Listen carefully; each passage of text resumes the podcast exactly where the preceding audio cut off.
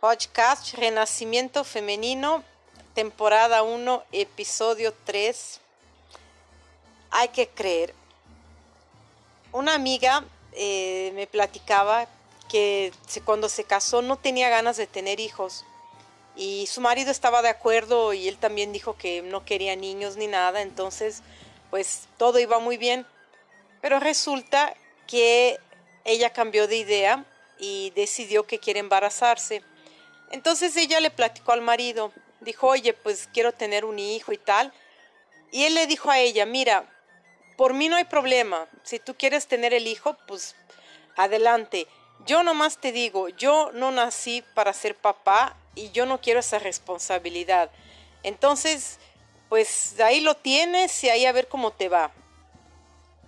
Y ella vino, me platicó eso y después empezó a decir, ah, pero mira, ya sabes cómo son los hombres, les encanta eh, fingir que son malos y que no sé qué tanto, pero yo sé que así que vea la carita del bebé, va a cambiar de idea y todo. Y yo sé que se va a enamorar del hijo y todo, y no va a haber ningún problema.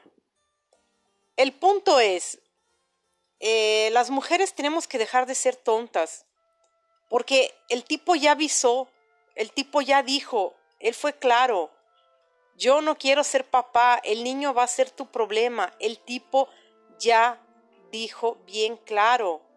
Hay que dejar de lado esas fantasías en el amor de, ay, pero cuando vea la carita del nene, bueno, ¿y qué?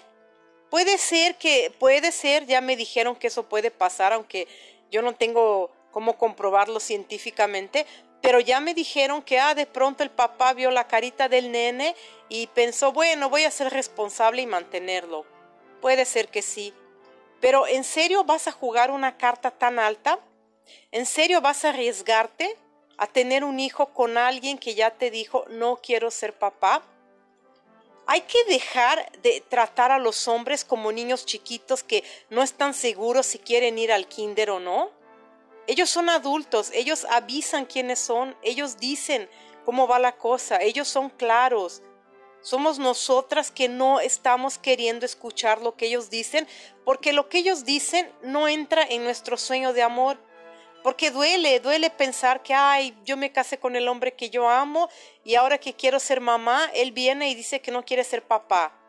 Ay, pues ¿qué hago yo con mi sueño de amor y mi casita colorín colorada? Pues sí, no haces nada, hay que enfrentar la realidad, las cosas son como son, hay que creer a la gente cuando ella dice quién es. Eso lo decía una escritora, Maya Angelou, una escritora americana. Ella decía que la primera regla de su vida era aprender a decir no y la segunda era creerle a la gente cuando la gente le muestra quién es. Punto. Eso hay que tenerlo claro. Los hombres no son tan mentirosos como parecen, ellos mienten mucho, pero dentro de esas mentiras dicen la verdad. Cuando ellos dicen, ah, yo no quiero casarme, o pues, yo no soy un chico de una sola novia, o no quiero ser papá, o no me gusta trabajar, ellos nos están avisando todo el tiempo. Y nos estamos haciendo sordas con esa fantasía de amor de, ay, pero deja que vea la carita del nene. Hombre, que no sabes ni si el tipo va a llegar a ver la carita del nene, porque ellos se dan de patas antes. No podemos jugar tan alto. Si el tipo ya dijo, no quiero ser papá, pues prepárate para la maternidad sola, porque a ver cómo le vas a hacer.